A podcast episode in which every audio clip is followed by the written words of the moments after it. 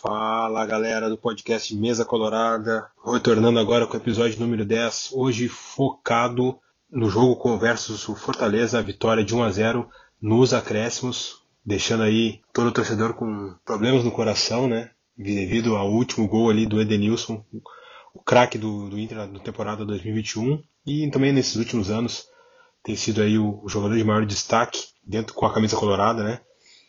É, então vamos focar aqui hoje no jogo contra o Fortaleza, então, como eu disse, e também já pensando nas expectativas aí do próxima partida que irá ocorrer contra a equipe do Bahia. Então, toca nos fones aí, se liga que vai começar mais um Mesa Colorada.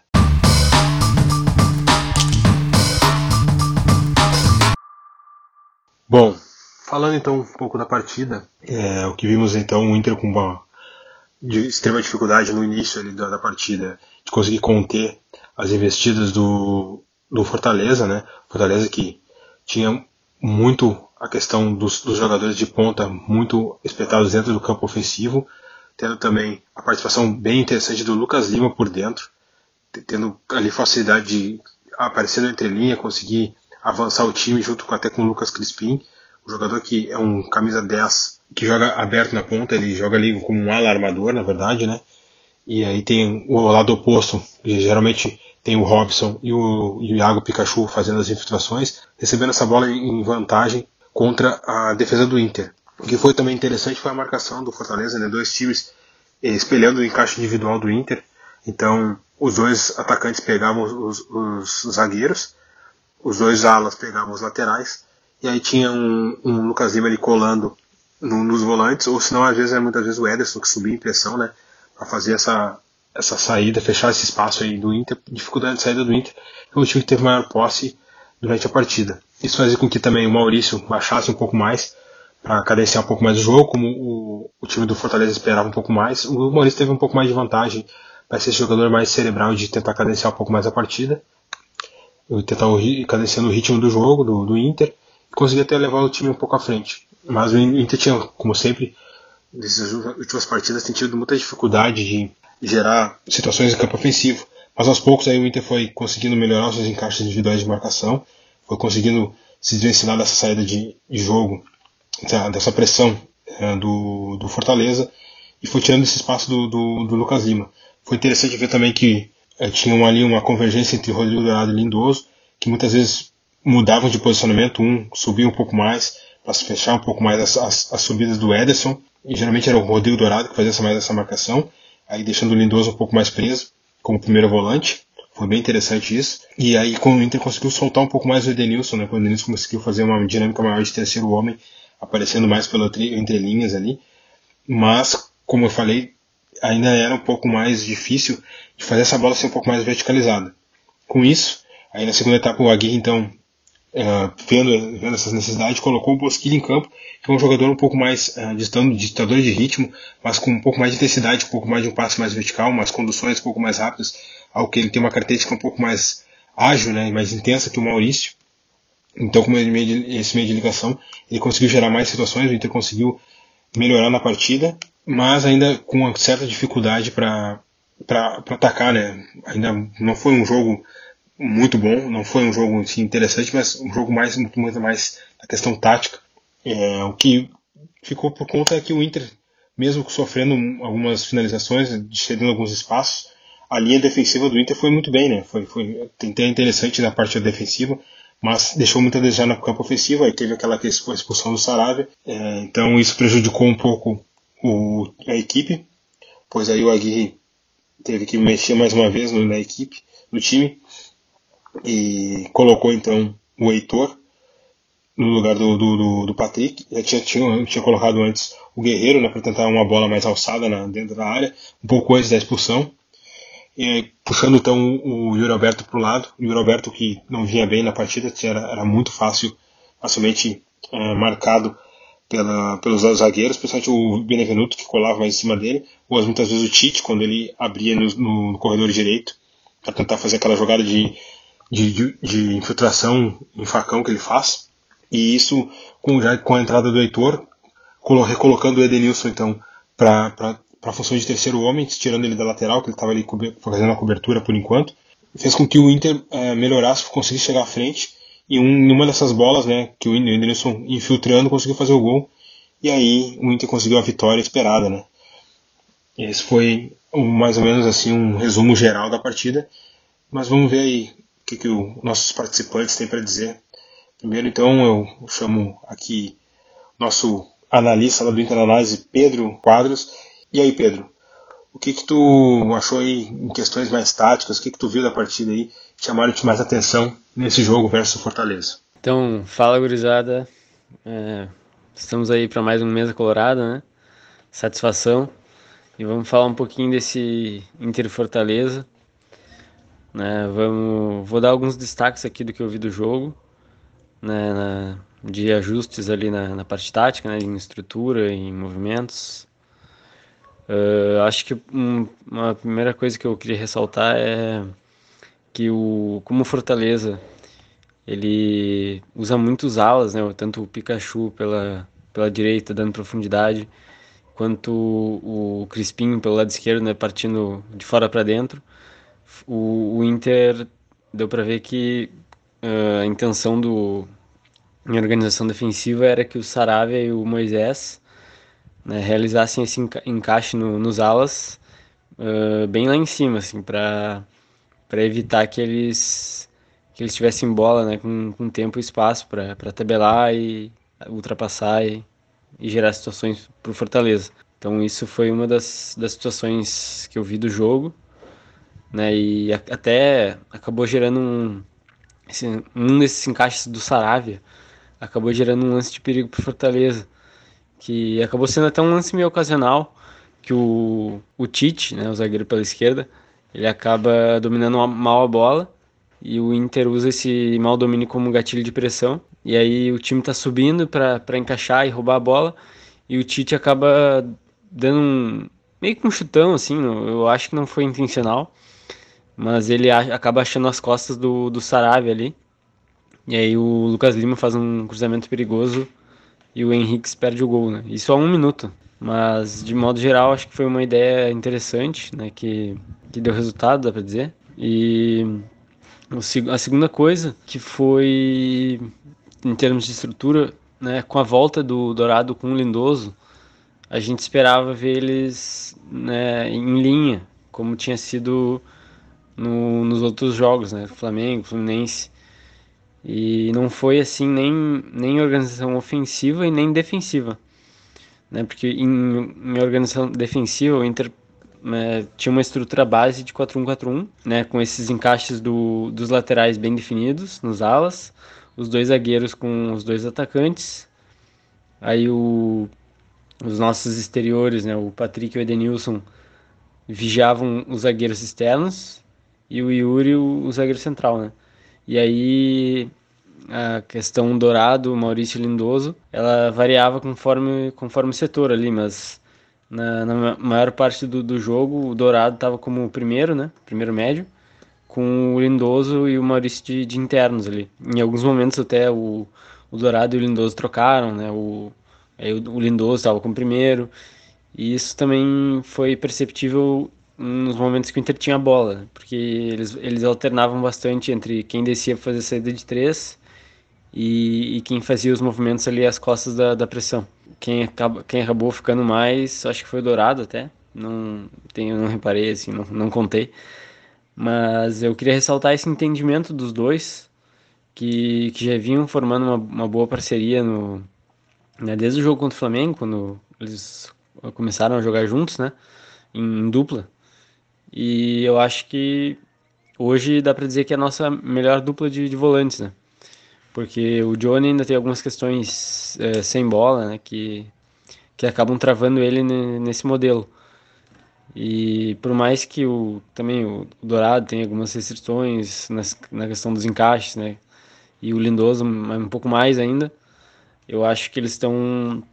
Eles criaram uma conexão boa, assim, é, os dois fizeram uma, partida boa ontem, né? Do, do ponto de vista até com bola ofensiva, né? O Dourado e o Lindoso com boas bolas longas, né? Passes progressivos, fazendo o jogo andar. E então, né, seguindo na linha do, do que eu falei anteriormente, O meu destaque do jogo iria para a dupla, né, Dourado e Lindoso. Acho que mais o Dourado até jogou bem, gostei muito dele.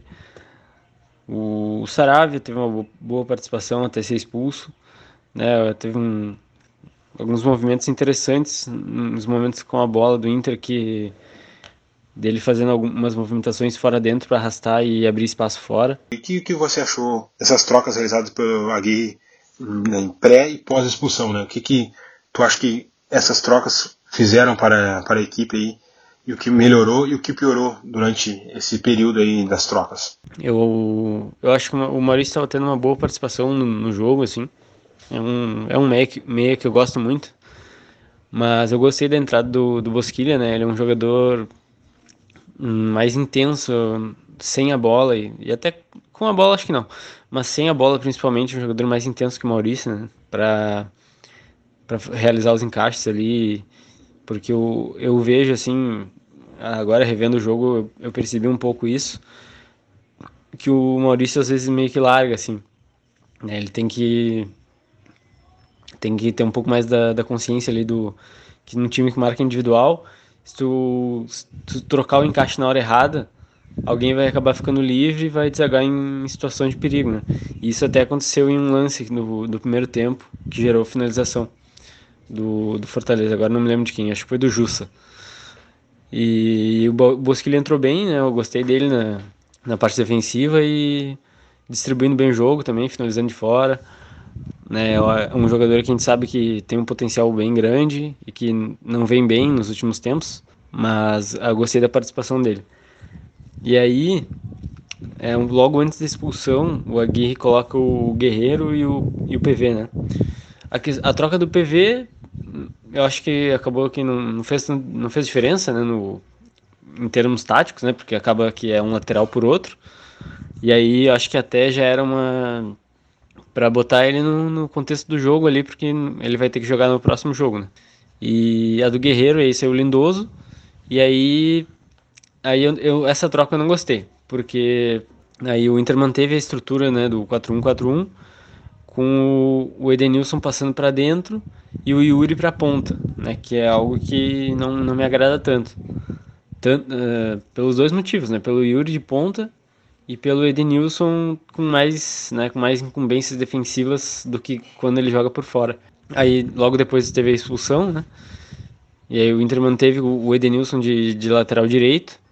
Acho que dentro do, do contexto do jogo era um, é, o inicial, inicialmente era o que tinha que fazer, né? Mas aí depois a troca do Heitor eu gostei. Porque aí né, ele, ele tirou o Patrick, colocou o Yuri para a esquerda e devolveu o Edenilson para né, jogar mais adiantado pelo lado direito, que é onde ele estava rendendo. E, e, aí acabou que deu, foi uma substituição que deu certo, né? Porque o Edenilson fez o gol e ela teve participação do Heitor também, né? Na hora de cobrar o lateral, ali, pensando rápido e, e ligando no Yuri que estava livre. Beleza, Pedro, beleza. Então, já chamando o nosso outro participante, que é o nosso amigo Gui Funchal, lá do Statinter, ele vai nos responder o que, ele achou do jogo e quais os aspectos em relação a números e scouts né, chamaram mais atenção para ele nessa partida. E aí, Gui? Fala, Juno, Pedro. Estamos aí para mais um Mesa Colorada para comentar mais uma vitória do Inter, né? E se pudesse destacar uma coisa, seria o fato de não, não ter tomado gol, né? Mais uma vitória sem tomar gol. E com esse jogo, o Inter chega em oito oito partidas sem tomar gol no campeonato. Uh, nesse quesito aí, o Inter é o terceiro campeonato, né? Ele só tá atrás do Atlético Mineiro e do Sport, né? Que mesmo ali estando em penúltimo, uh, tem a segunda melhor defesa do campeonato e é o segundo time que tem, que, que tem mais uh, clean sheet, né? Que, que seria o jogo sem tomar gol né? no campeonato. E um destaque que vale fazer aí é que dos 20 jogos que o Inter fez no campeonato, né?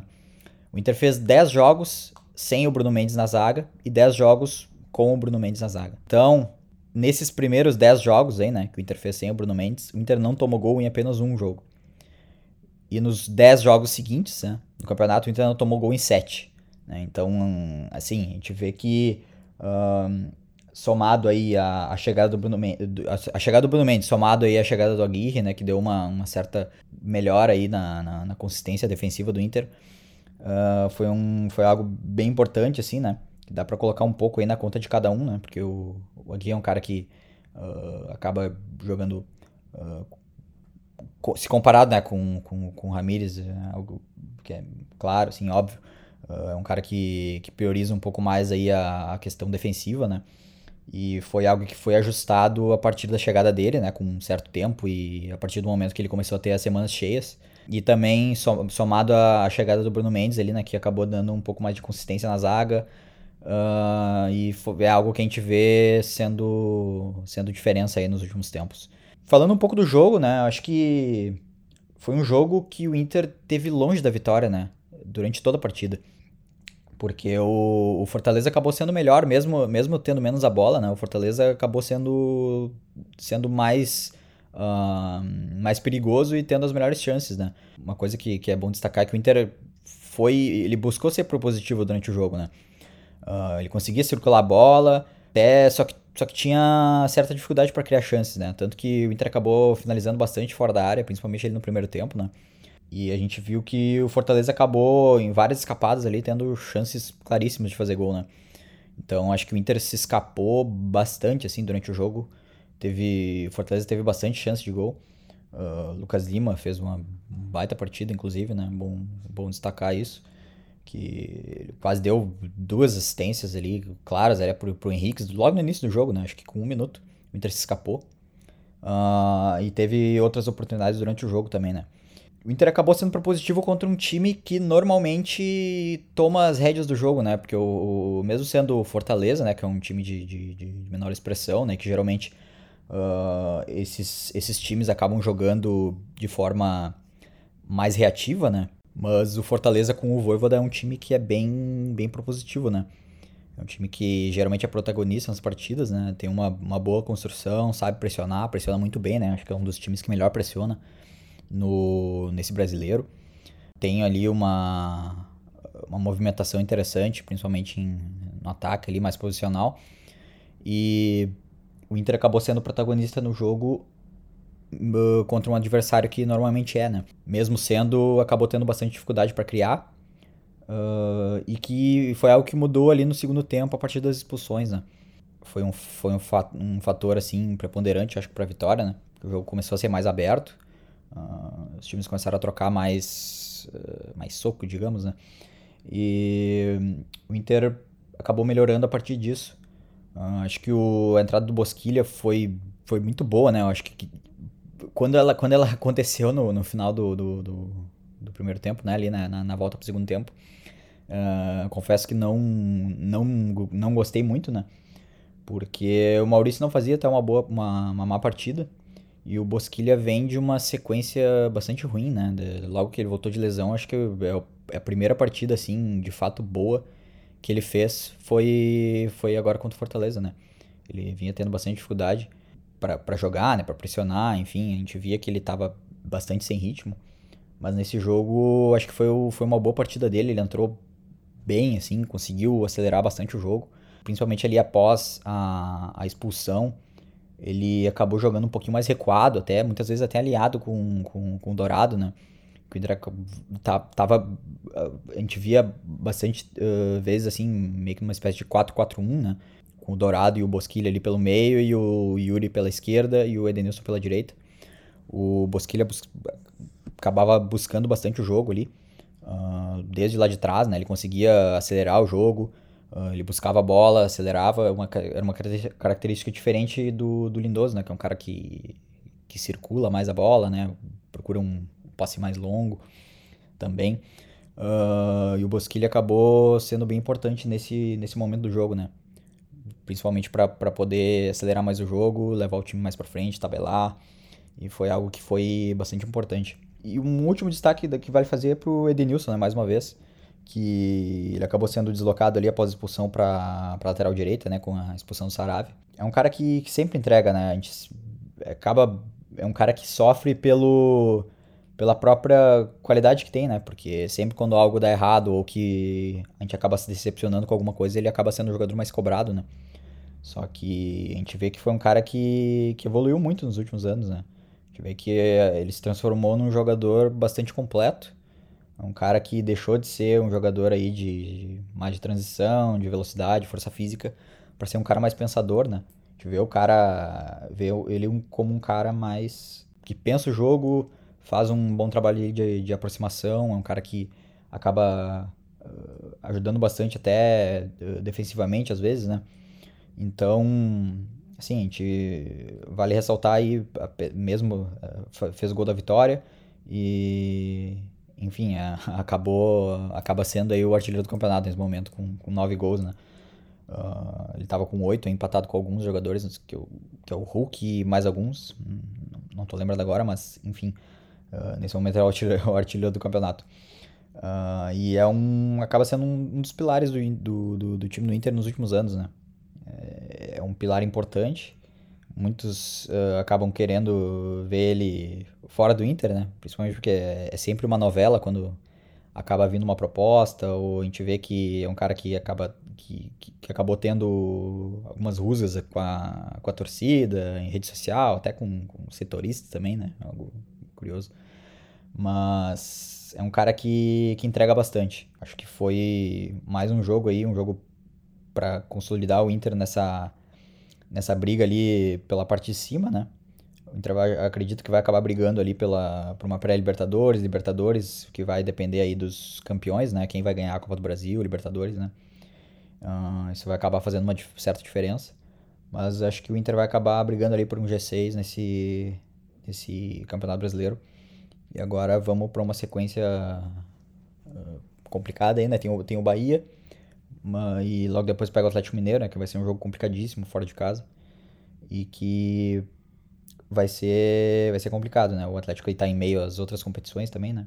Então tem tudo para ser um, um jogaço aí. Bacana, bacana. Então, já pensando aqui também a próxima partida versus o Bahia, que vai ter alguns desfalques, né? Temos aí o Moisés está desfalcado, levou o terceiro cartão amarelo, também não pode jogar pela questão do empréstimo.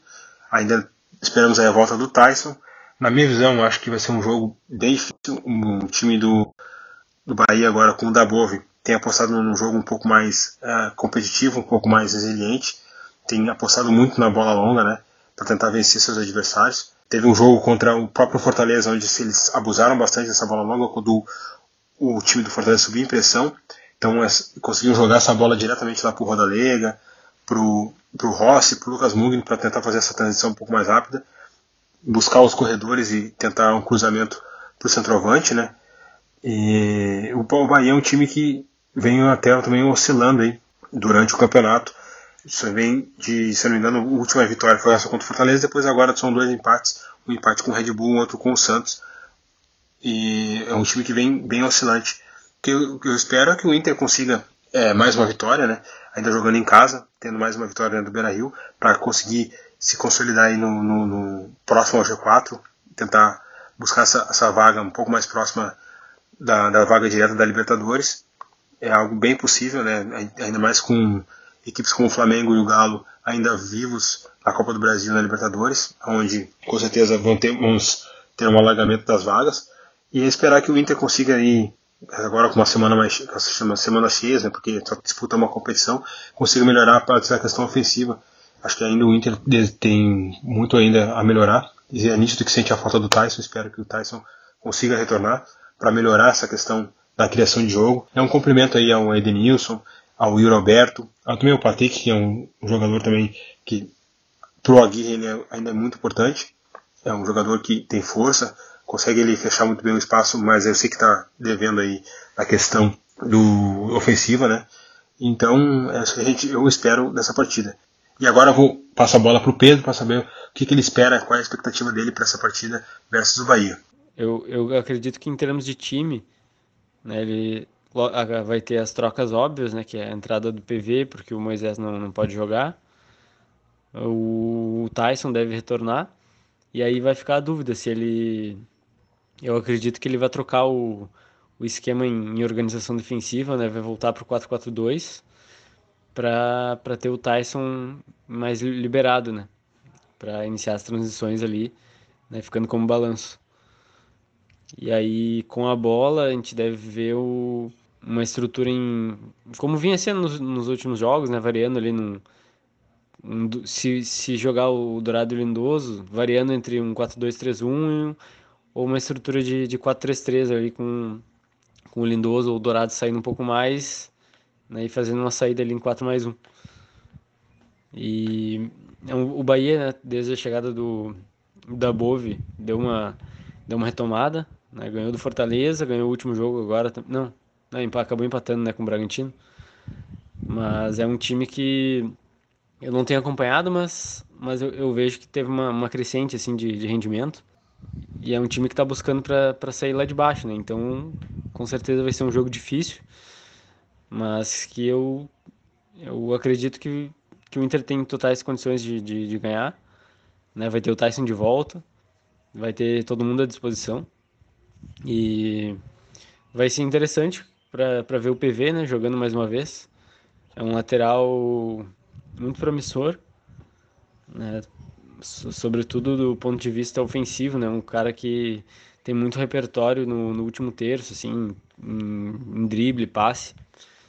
Então, e eu acho que é uma, é uma boa chance para ele, assim, para ele mostrar o futebol dele. O Inter não, não tá pressionado, né? Ganhou, ganhou as duas últimas e vai jogar em casa, vai jogar. Não é um jogo contra um time muito forte, né?